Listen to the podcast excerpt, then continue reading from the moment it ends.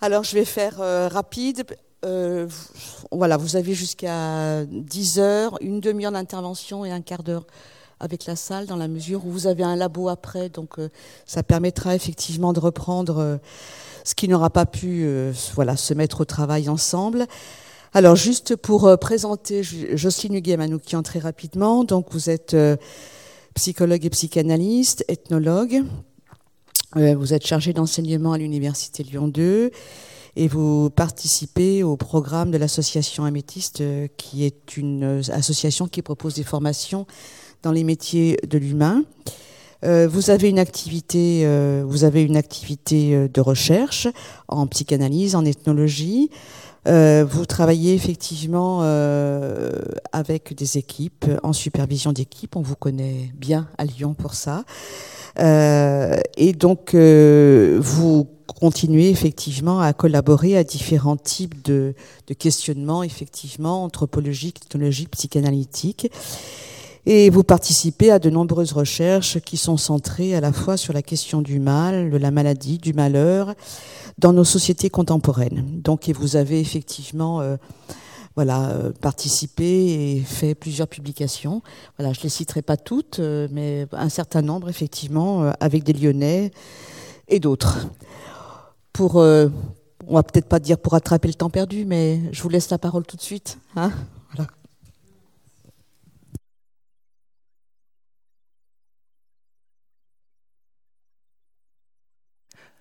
C'est bon? Ah oui, ça y est. Bon, donc moi j'ai intitulé euh, ce que je souhaitais vous dire aujourd'hui, les pratiques professionnelles au cœur des impasses de la civilisation.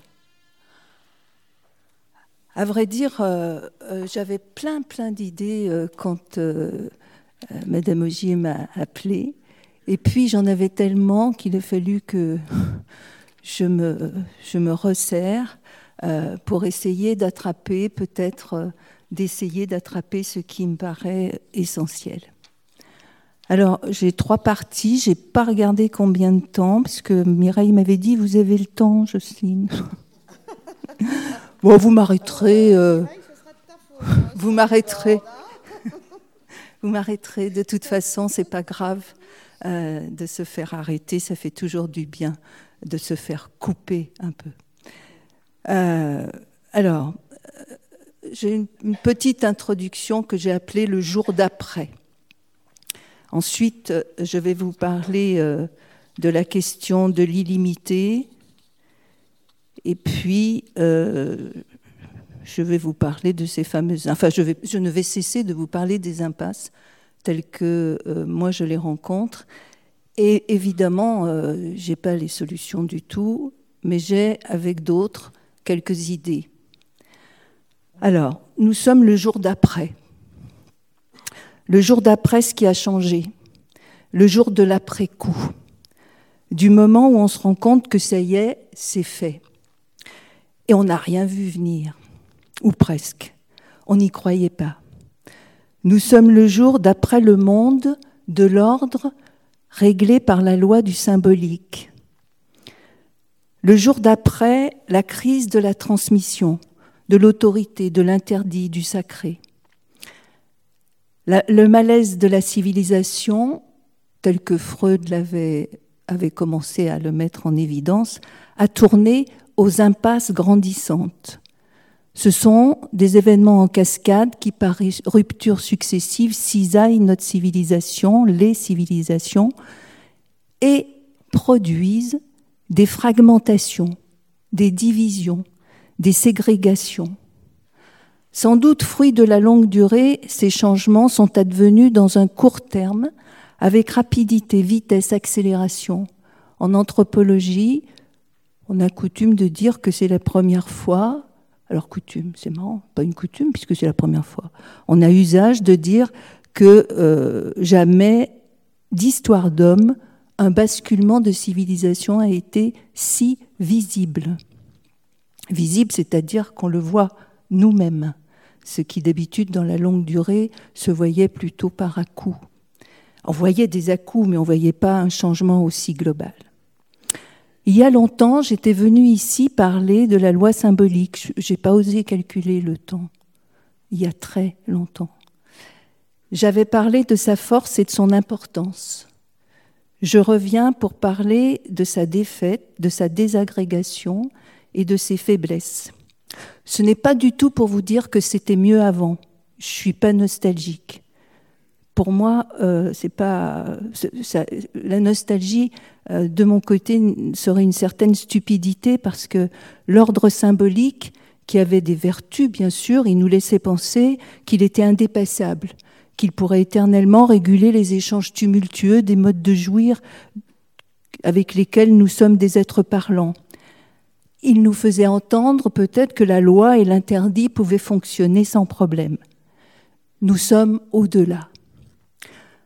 Dans la présentation qui a été faite, j'ai entendu que vous avez omis un point qui pour moi est essentiel.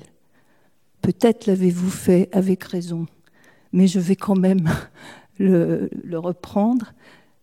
Ce qui a conduit toutes mes expériences, c'est quand même une orientation psychanalytique.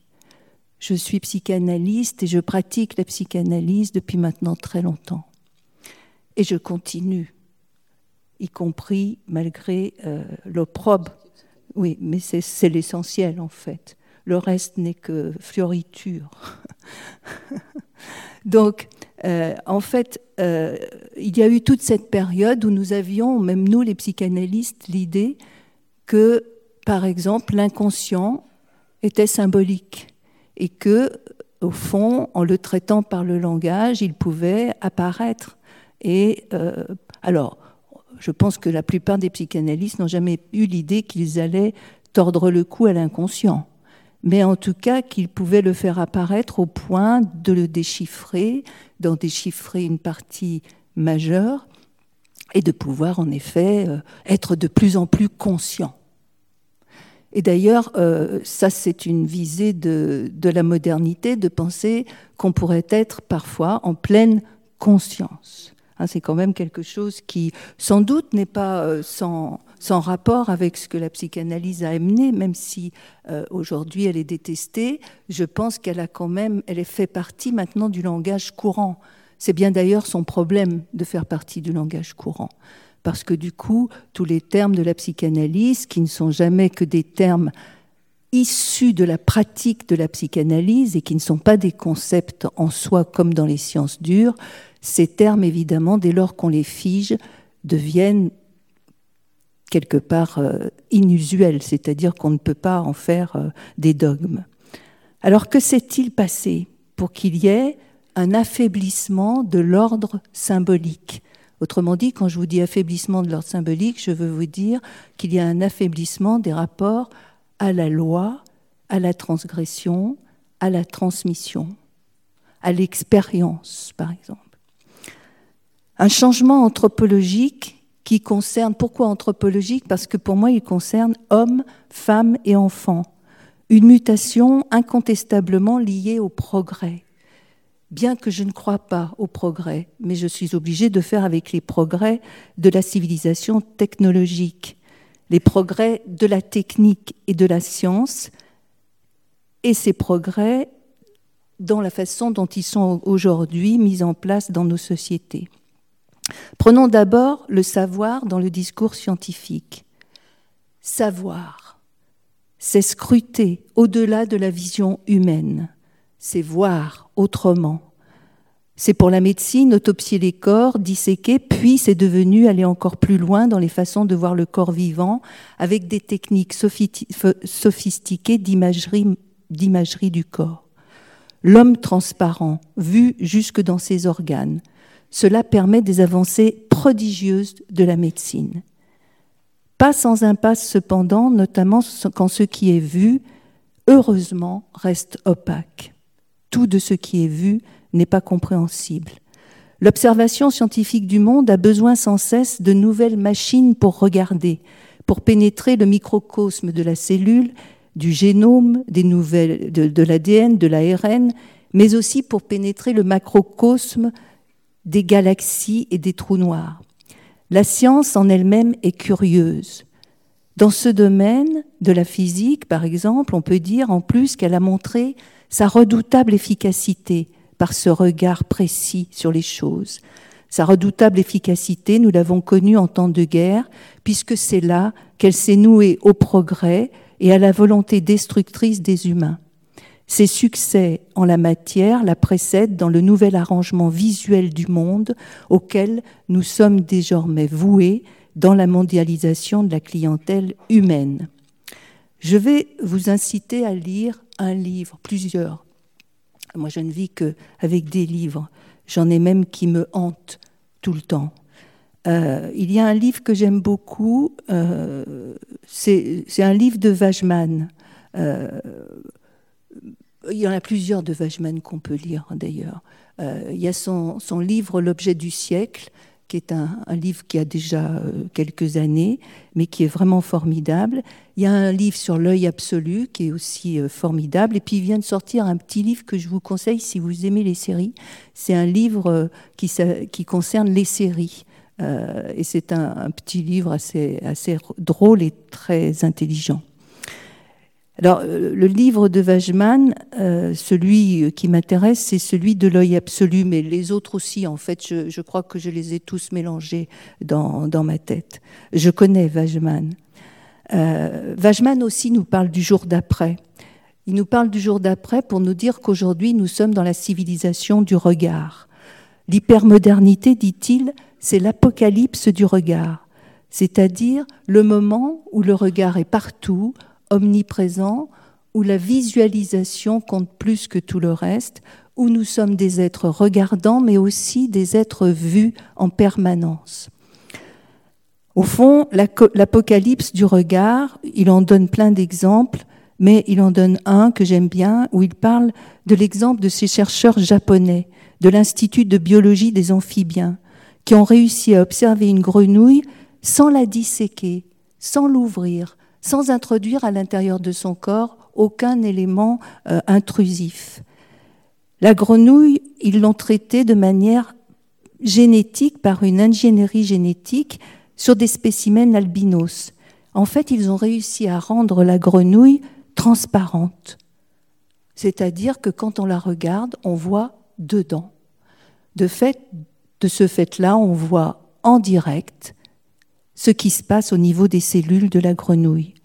La grenouille est devenue elle-même non pas seulement grenouille, mais image vivante.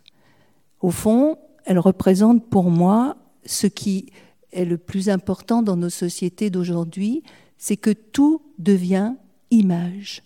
Même le texte, d'ailleurs, parfois devient image. Nous sommes devenus, vous le savez, des images sans nous en rendre compte sur le moment, mais en nous en rendant compte très vite par la suite, avec toute cette épidémie et euh, ces moments de visio qui ont euh, déclenché plein de réflexions intéressantes d'ailleurs, puisque nous étions tout d'un coup murs d'images pour nos collègues dans les visioconférences, murs d'images à discuter avec les autres, remarquant qu'en même temps que nous regardions, nous étions vus. Entendons que voir par transparence n'est pas la même chose que voir. Cela transporte toute une idéologie du voir. Cela transporte l'idéologie dans nos sociétés que tout pourrait être visible. Nous sommes bien au-delà du stade du miroir de Lacan, stade, puisque le stade de l'être transparent serait aussi un stade du être vu sans se voir soi-même, sauf à se voir toujours de la même manière. Le visible, du coup, prendrait un autre statut. Il prendrait le statut de la vérité. Idée d'ailleurs aussi fausse que difficile à déloger, car c'est devenu une véritable croyance partagée. Fascination de l'objet regard comme d'un objet objectivant. Ainsi, on peut par exemple, alors euh, j'ai travaillé 25 ans dans un camps, je viens juste de m'arrêter. Euh, j'ai pu euh, travailler dans ce camps euh, avec des tout petits. Et un an avant mon départ, sans que je le sache, puisque ça ne s'est pas discuté ni en réunion d'équipe, ni en synthèse, ni sur la question des cas cliniques que nous pouvions travailler à l'époque, s'est mis en place une formation sur l'observation du bébé formation formidable en soi d'ailleurs, n'est pas une mauvaise formation, bien que l'ethnologue que je suis a toujours gardé une réticence avec le mot observation. Je vous dirai pourquoi. Et donc, euh, cette observation du bébé, euh, voilà, moi j'ai soutenu mes collègues qui la faisaient, et euh, je ne me suis pas aperçue qu'en fait, cette observation allait pour tout le monde de soi. C'est-à-dire qu'il n'y avait aucune discussion à porter sur le fait qu'elle était forcément quelque chose qui apporte du meilleur. Jusqu'au moment où elles ont décidé, ils ont décidé de filmer un enfant que je suivais sans me le dire. Et ils ont choisi, bien sûr, l'enfant qui avait des problèmes de regard. Une enfant qui non seulement ne regardait pas dans les yeux des autres, mais passait son temps à se loger avec son corps pour qu'elle échappe au regard de l'autre. Le travail que j'avais pu faire en thérapie avec cet enfant était un travail d'approche vraiment euh, par petits pas et surtout d'une approche qui tenait compte de sa grande difficulté à être vue. Elle avait donc trouvé une invention avec moi. Elle avait trouvé un jour dans la salle de séance un tout petit miroir qu'elle s'était mise à utiliser chaque fois qu'elle venait, puisqu'elle me tournait toujours le dos. Elle me tournait le dos, donc elle ne pouvait pas me voir, je ne pouvais pas non plus la regarder dans les yeux. J'acceptais cette position depuis le début, et là, avec le miroir, voilà que j'ai aperçu que le miroir ne lui servait pas du tout pour se regarder elle, mais pour me regarder moi. Autrement dit, elle me regardait comme dans un rétroviseur c'était absolument incroyable, c'est-à-dire qu'enfin, elle acceptait de regarder le regard de l'autre, puisque souvent j'étais derrière elle, mais pas très loin. Elle pouvait donc organiser son miroir sur moi pour voir ce qu'elle avait envie de voir. Et je me suis aperçue qu'elle regardait mes yeux. Donc il est clair que cet enfant avait trouvé un dispositif ingénieux avec un intermédiaire, l'objet miroir, pour regarder l'autre sans être trop vu et sans le regarder trop directement. Eh bien, c'est elle qu'ils ont choisi de filmer sans me le dire. Vous voyez, c'est-à-dire, alors il ne s'agit pas de les accabler, parce que euh, je pense qu'ils ne l'ont pas fait du tout euh, avec mauvaise intention. Bien au contraire, ils ont même choisi la petite fille qui ne regardait pas. Enfin, vous voyez, c'est-à-dire que dans la causalité, vous entendez qu'ils ont choisi celle pour qui il y avait un problème du regard. Et bien sûr, ils l'ont filmée pour l'observer et pour la regarder et pour voir pourquoi elle avait un problème du regard. Comme si c'était dans l'image qu'on allait trouver le sens de ce problème. Vous voyez, la, question du visible apparaît comme une réalité qui deviendrait tout à, tout à coup vraie et qui viendrait comme une vérité permettre de savoir. Il est bien évident que le savoir qu'ils peuvent en tirer est un savoir qui leur est propre, qui leur est propre, mais qui n'est certainement pas propre à cet enfant, puisqu'en la filmant, elle n'a pas du tout utilisé, par exemple, ce petit dispositif qui donne la clé de sa façon d'être au monde et de regarder l'autre. Elle a tourné le dos ils ont été obligés, évidemment, de la filmer euh, par un dispositif assez intrusif qui est de mettre une caméra sans personne pour, pour qu'elle n'ait pas les yeux des personnes et que la caméra puisse la filmer de face. Mais vous entendez que tout est biaisé, puisqu'à partir du moment où on met une caméra sans regard, on met une caméra qui serait un autre, alors on pourrait dire un autre pur, entre guillemets, Évidemment, vous entendez aussi que c'est un autre bien inquiétant, bien compliqué, même si la petite, d'ailleurs, ne le voyait pas, puisqu'au fond, elle, elle ne le regardait pas. Donc ce petit exemple m'a beaucoup préoccupé, j'en ai beaucoup parlé après avec mes collègues pour essayer de saisir ce qu'elles m'ont fait apparaître d'ailleurs, c'est que au fond pour elles, ça allait complètement de soi que observer était une méthode absolument intéressante pour comprendre. Alors sans doute que l'observation est très importante dans la vie. On s'en sert tout le temps. On est tous des observateurs. faut pas se, le cacher. Cependant, il y a observer et observer. L'ethnologue que je suis euh, sait que quand je suis partie sur les terrains, il y a bien longtemps, parce que je ne suis plus ethnologue maintenant depuis 20 ans, 25 ans, je n'ose pas dire combien, euh, c'est que quand je partais observer, j'observais d'abord ma propre présence sur le terrain. C'est-à-dire que j'observais comment j'étais moi-même observé. Je n'observais pas grand-chose d'autre que la manière dont je venais perturber des personnes qui ne m'attendaient pas, qui ne comprenaient pas d'ailleurs pourquoi j'étais là. Donc la première observation, c'était d'abord moi dans ce, lieu. Aujourd'hui, tous les lieux d'observation qui observent les enfants sont des lieux euh, d'une exploration euh, qui, au fond, euh, explore peut-être plus quelque chose du dispositif que de l'enfant lui-même. Mais oh ben, enfin, c'est peut-être pas comme ça qu'ils accepteraient que je le dise. Alors, les enfants, au fond, nous donnent l'idée que le regard ça permettrait d'observer mieux et de mieux voir. Mais l'exploration plus précise euh, du regard, dès qu'on observe de manière plus précise, on va voir que la plupart du temps, ça se transforme en données qui sont immédiatement exploitées, c'est-à-dire que l'observation et l'exploration du, regard pourraient être aussi une exploitation des images humaines. Tout cela ne signifie pas qu'on voit véritablement mieux. Nous avons pourtant aujourd'hui de nombreux objets techniques pour voir, pour regarder, qui se révèlent autant d'objets qui nous regardent, qui nous filment, qui nous observent. Dans cette surveillance implacable, on rentre dans le monde de l'illimité. Alors, la question de l'illimité. Pour moi, c'est la deuxième question qui modifie le rapport au symbolique. Nous sommes passés d'un univers clos, fermé, avec des frontières, à une civilisation de l'illimité, liée à l'expansion du regard, mais aussi à l'expansion sans limite du marché. C'est un symptôme de notre civilisation. Le no limite, ça touche tous les domaines.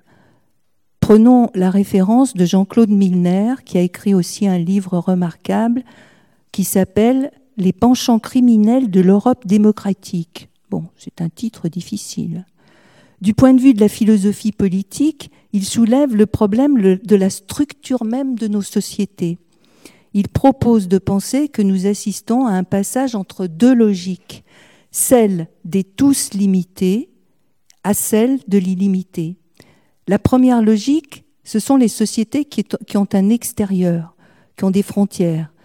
De ce fait, elles se reconnaissent d'ailleurs grâce à ça, comme elles ont un extérieur, un dedans et un dehors, elles se reconnaissent un dehors. Et souvent, dans l'idée des humains, c'est le dehors qui est dangereux, parce qu'il est inconnu, parce qu'on on ne sait pas où il s'arrête.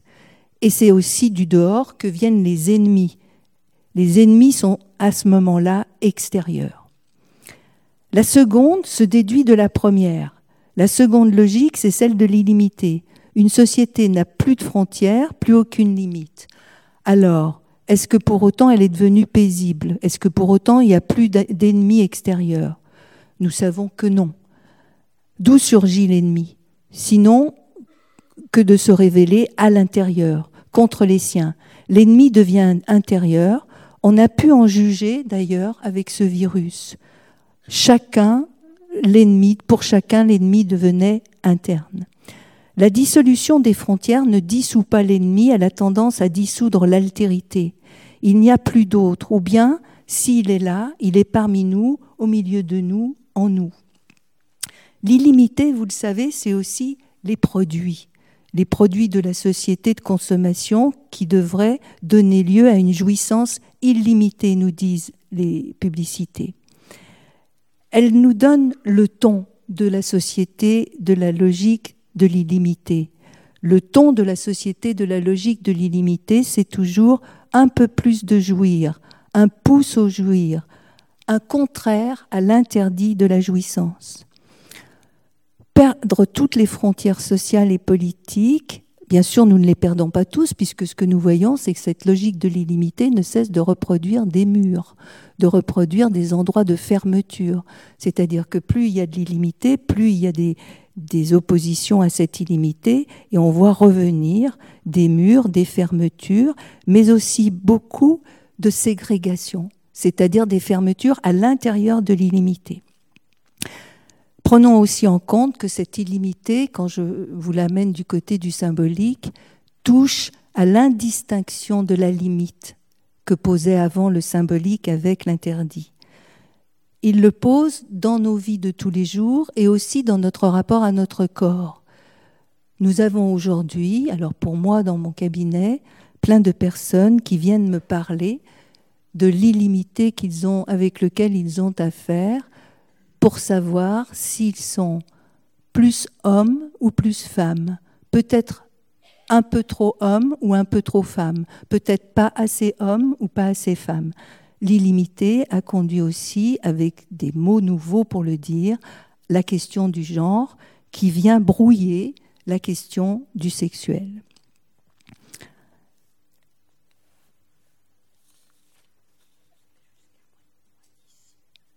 D'accord. Donc j'ai plus beaucoup de temps. Euh, L'illimité a aussi donné, mais je, je ferai que passer, euh, puisqu'il me reste peu de temps, il a donné lieu euh, aussi à d'autres formes de fermeture. L'ethnologue que je suis a été sensible à, à, la façon dont, je vous disais, les murs sont revenus parfois, ils se construisent à nouveau, ils montrent aussi leur, leur comment dire, leur concrétude inopérante et opérante à la fois, inopérante sur certains plans, mais opérante du côté concret. Mais il y a eu aussi, en même temps que les murs qui revenaient, les camps qui se multiplient. Michel Agier, un anthropologue euh, que j'apprécie beaucoup, a appelé ça l'encampement du monde. La, la, prolifération des camps dans le monde, dans le monde entier depuis les années 90. L'encampement, c'est la multiplication dans le monde hypermoderne de l'illimité. L'encampement va avec le projet de faire décamper tous ceux qui, demandeurs d'asile ou réfugiés, partent de leur destination pour venir en Europe. Il témoigne de l'avènement du système de la ségrégation qui n'a cessé de se propager depuis les années 60 et continue de se poursuivre sous nos yeux. Probablement que la ségrégation est la réponse à la logique de l'illimité, une des réponses. Giorgio Agamben, que j'aime beaucoup, philosophe euh, d'Auschwitz, précise que le camp est la structure dans laquelle se réalise durablement un état d'exception, là où la loi y est de fait suspendue, et là où, comme l'avait remarqué Anna Arendt, tout y est, euh, tout y est à une place absolue. L'homme peut y vivre nu. Il n'y a plus, il n'y a plus la loi. Alors j'ai perdu mon papier, donc je vous le dis de mémoire. La loi euh, ne s'y applique plus. C'est aussi d'ailleurs pour cette raison que ce sont des lieux où le pouvoir bio, la biopolitique a commencé à, s'appliquer. Ce sont les lieux où on a commencé à expérimenter euh, la façon de pouvoir repérer le visage humain, la façon de repérer l'œil, c'est-à-dire d'utiliser le visage humain et l'œil pour rentrer dans les camps. C'est là où le biopouvoir a commencé à ses expérimentations. Euh, j'ai oublié un point important que je vais vous dire. Euh, le point le plus important pour moi concerne la parole. Il y a dans la logique de l'illimité quelque chose qui est venu s'interposer.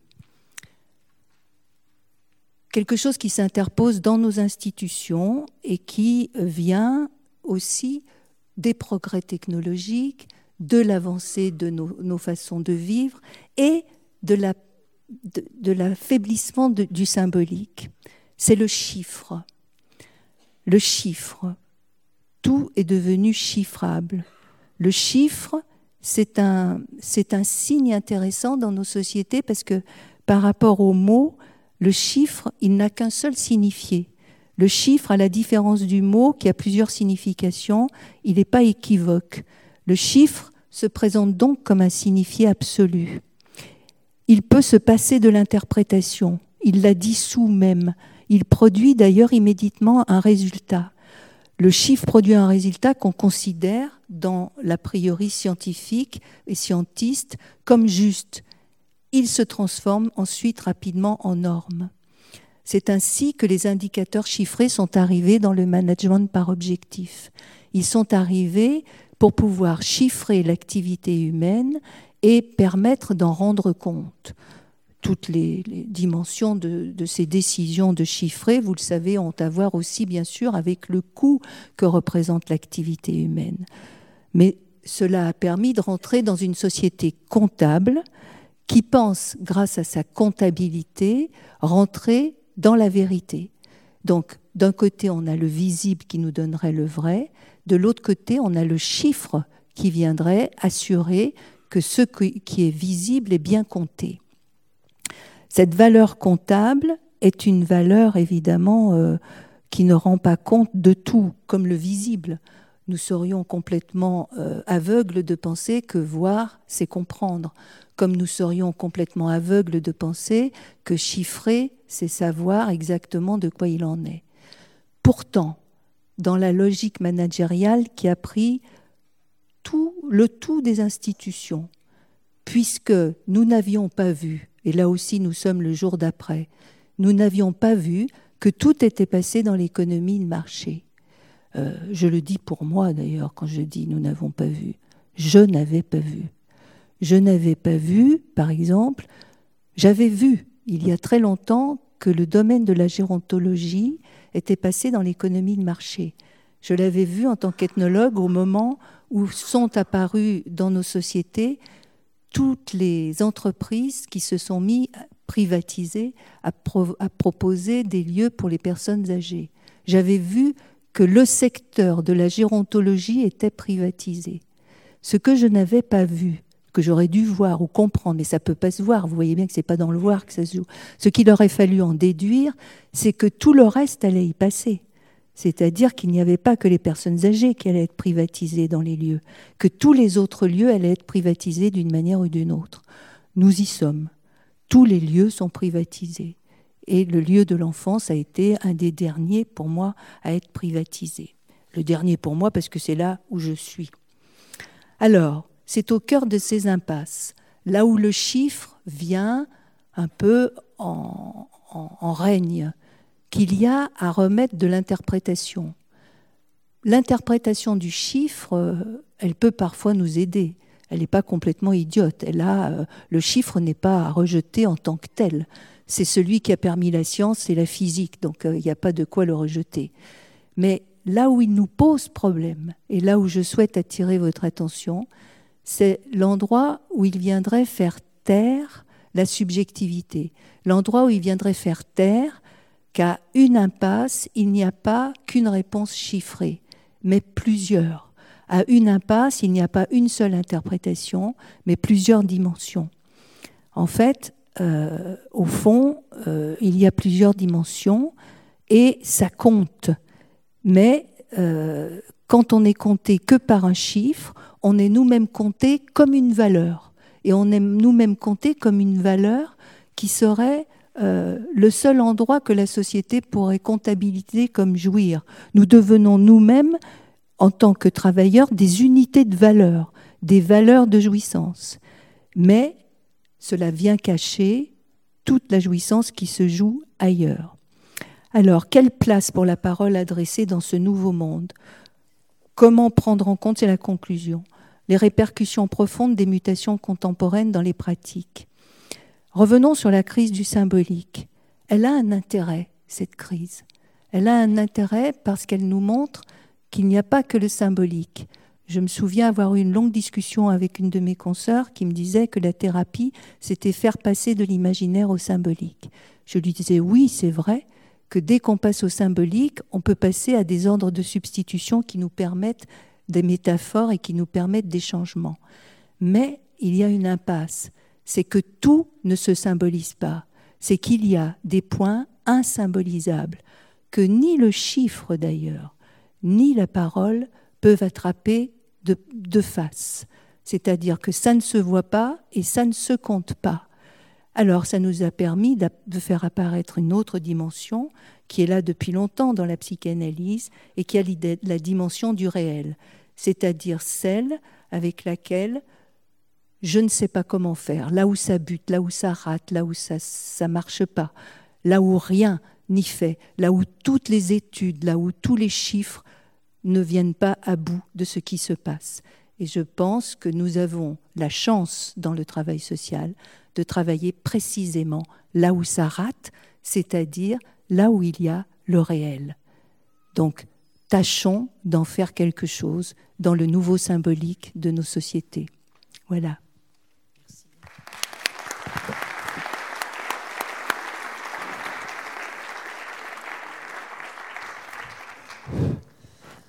On va garder 10 euh, minutes de discussion avec la salle. Euh, merci, Jocelyne Guémanoukian. Parce que juste, je voulais faire un lien. Alors, je voulais faire un lien dans la présentation, effectivement, avec ce qui s'était dit hier, mais voilà, bon, question du temps, euh, voilà, nous donne une limite aussi. en cela, effectivement, votre intervention prolonge tout ce qui a été mis en réflexion à partir de lundi après-midi. Euh, j'ai été saisie de ce que vous avez dit sur la question du, visible parce que hier soir, en sortant euh, voilà, des journées du maïs, euh, j'ai mis France Inter dans la voiture et j'ai entendu une information absolument saisissante, c'est-à-dire qu'en Corée du Sud, à partir du mois prochain, toutes les opérations chirurgicales vont être filmées dans la mesure où euh, il y a eu un certain nombre d'abus, d'abus sexuels sur, patients, patientes euh, endormies, euh, un commercial qui a, qui, a, pratiqué une opération, enfin voilà, des choses transgressives à souhait qui ont conduit cette société déjà, voilà, enfin, on pourrait dire qu'on a beaucoup loué pendant la crise sanitaire puisque le taux effectivement de contamination était relativement bas. Euh, voilà. Et, du coup, euh, donc toutes les opérations vont être filmées. Donc ce qui est, ce qui est saisissant. Enfin, alors toute la population est d'accord, c'est-à-dire que députés, députés du Parlement coréen du Sud, etc.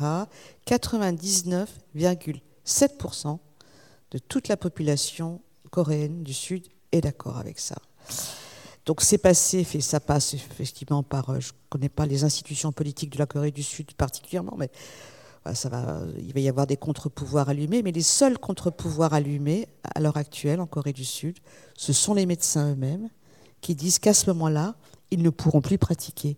Je trouve que ce que vous dites sur la question du visible, euh, parce que, je voulais juste faire cette. Merci de cet exemple parce que c'est vraiment, euh, on est dans l'hypermoderne, c'est-à-dire que à partir du moment où c'est illimité, il va forcément se passer des choses en dehors de la loi, à l'intérieur de toutes les opérations humaines. Toutes les transgressions sont possibles. Autrement dit, pour les éviter, la seule solution de l'hypermodernité, c'est l'hypersurveillance, c'est-à-dire tout surveiller. Mais c'est la Corée n'invente rien, on y est déjà, euh, on est déjà dedans.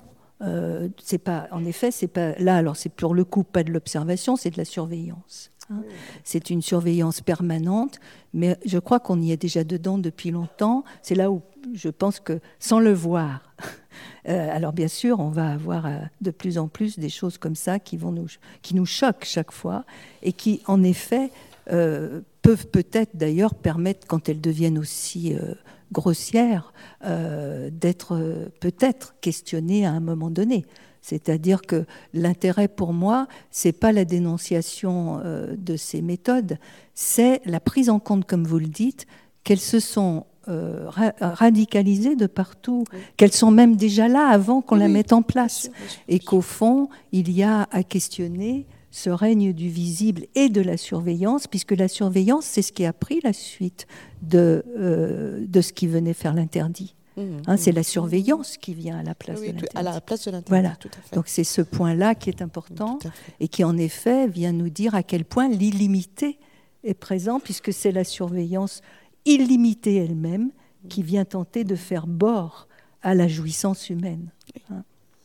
Ce qui reprend aussi, enfin, ce, que, ce qui était dit dans la journée hier euh, sur la chosification aussi, à la fois euh, euh, des pratiques, des de l'expérience, des corps, etc. Donc, alors, oui, Monsieur Lucas.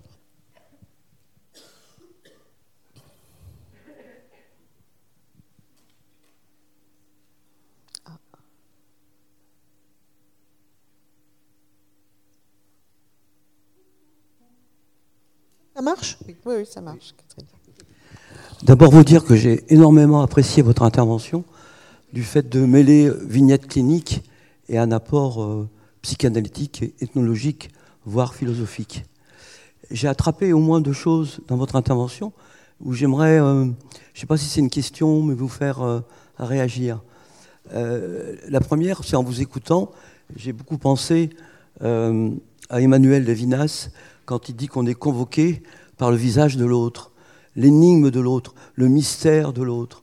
Et qu'en est-il de cette convocation au visage de l'autre dans ce que vous venez de, dire?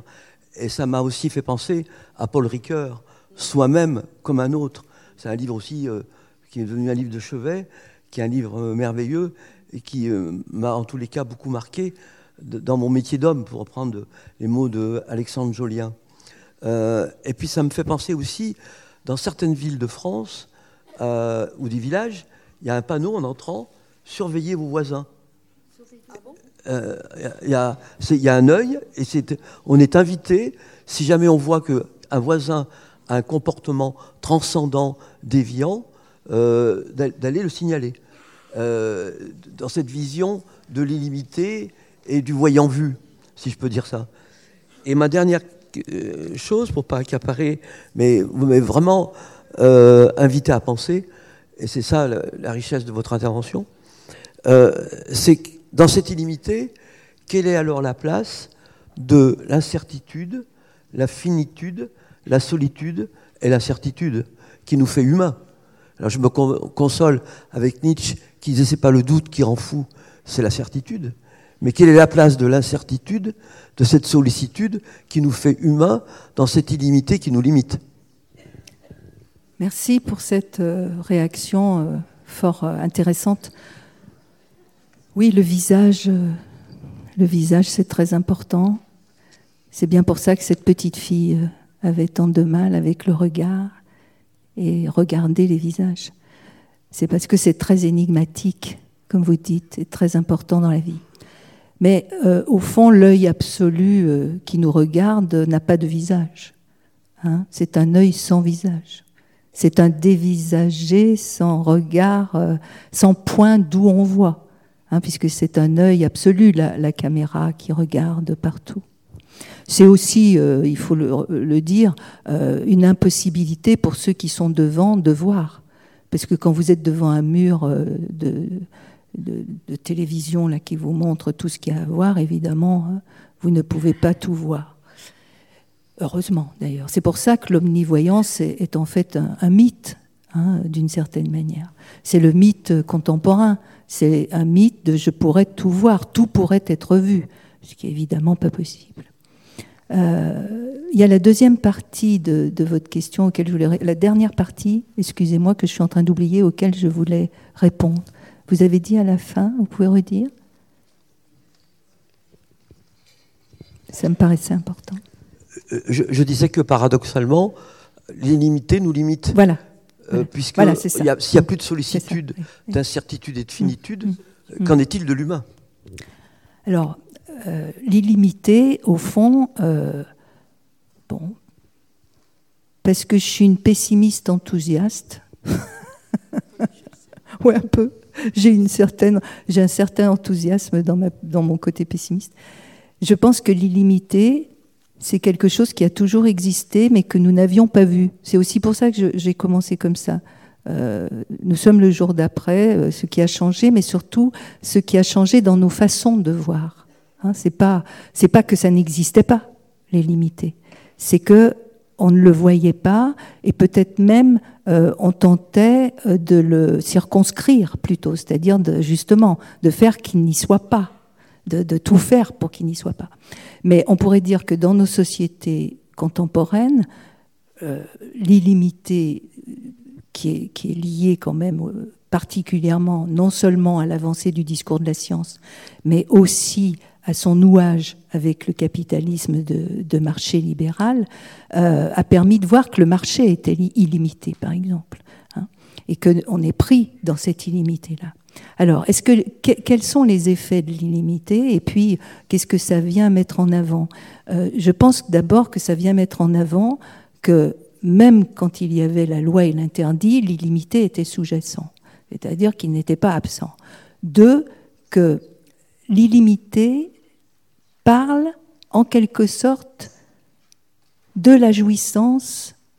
Alors, je vais reprendre un mot euh, lacanien, de la jouissance comme telle de tous les humains. C'est-à-dire qu'on pourrait penser qu'il y a en réserve à l'intérieur de chacun de nous un désir de jouissance illimitée, un désir d'aller au-delà de la limite, mais pas au-delà de la limite dans la transgression, au-delà de la limite au sens psychanalytique, c'est-à-dire au-delà du phallus.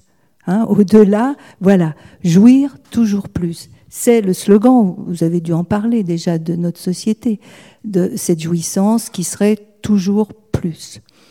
Mais elle c'est pas, c'est pas quelque chose qui nous tombe sur la tête de l'extérieur. C'est quelque chose qui vient, à mon avis, des humains eux-mêmes. C'est nous qui avons inventé le capitalisme, c'est pas, pas euh, une autre espèce. Donc au fond, ça vient d'une logique interne de la pulsion. La pulsion qui, qui au fond, de manière acéphale, serait là à toujours vouloir plus, à toujours vouloir euh, trouver plus. Donc ça parle de l'humain, cette illimité. Alors, d'un certain côté, euh, que ce soit les sociétés qui, fonctionnent d'abord sur la logique du fermé, ou celles qui fonctionnent d'abord sur la logique de l'illimité, euh, on ne peut pas dire qu'il y en ait une qui soit meilleure que l'autre. Enfin, voyez, euh, c'est pas un, constat euh, disant ah ben il y a des bonnes sociétés et des mauvaises sociétés. Il y a des sociétés qui savent mettre des arrêts et d'autres pas. Non, c'est comment nous prenons en compte notre propre jouissance en tant qu'humain et comment nous prenons en compte qu'elle a à voir avec l'illimité. Je pense qu'aujourd'hui, les sociétés ne nous permettent plus de ne pas le voir. Voilà. C'est-à-dire que ça nous le met sous le nez. Et que là, nous avons une responsabilité très importante à le prendre en compte. Comment se faire responsable de ça? Alors peut-être bien en doutant, en questionnant, enfin, je veux dire, euh, il n'empêche que ça peut se questionner, se mettre en, doute, et que, euh, évidemment, l'illimité a aussi euh, ses, comment dire, a aussi ses côtés très attirant.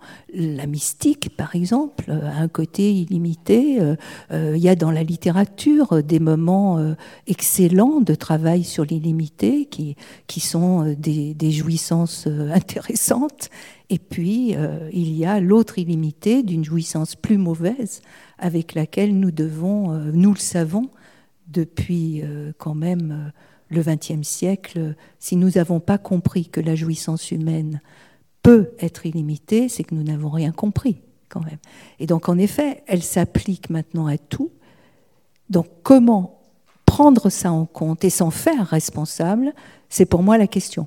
Et je crois qu'une des manières de, de venir traiter cette question, c'est la parole adressée, c'est-à-dire se parler, c'est-à-dire remettre au cœur des processus la question de la parole qui vient dire quelque chose qui, au fond, va être toujours à côté de ce que l'on croit.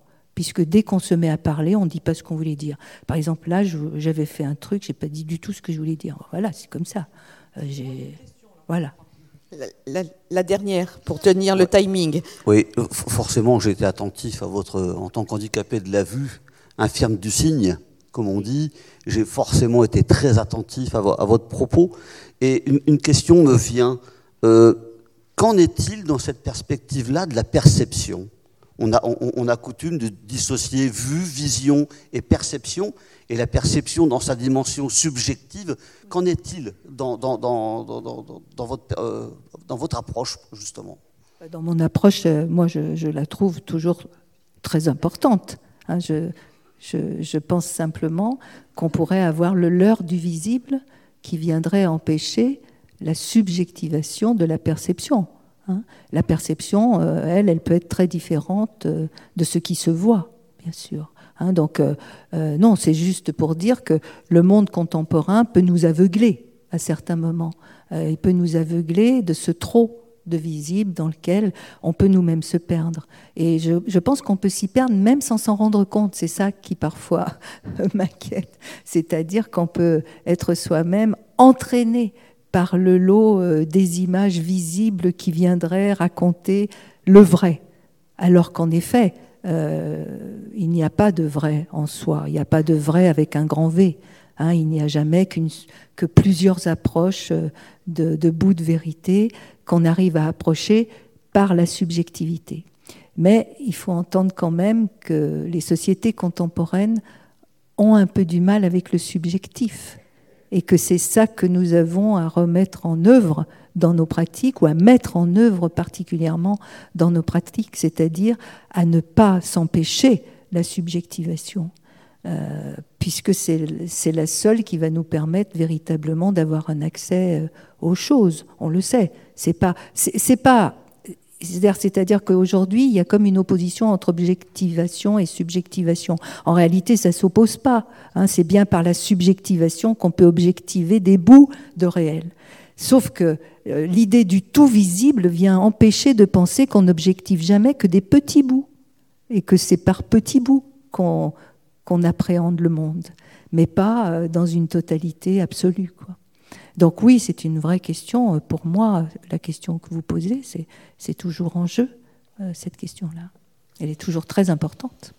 Merci. Merci Justine Huguet-Manoukian. Donc voilà, ces, ces, réflexions vont se poursuivre, voilà, pour certains, dans le labo dans lequel ils sont inscrits avec Justine Huguet-Manoukian. Et là, nous faisons un intermède musical. ハハハ。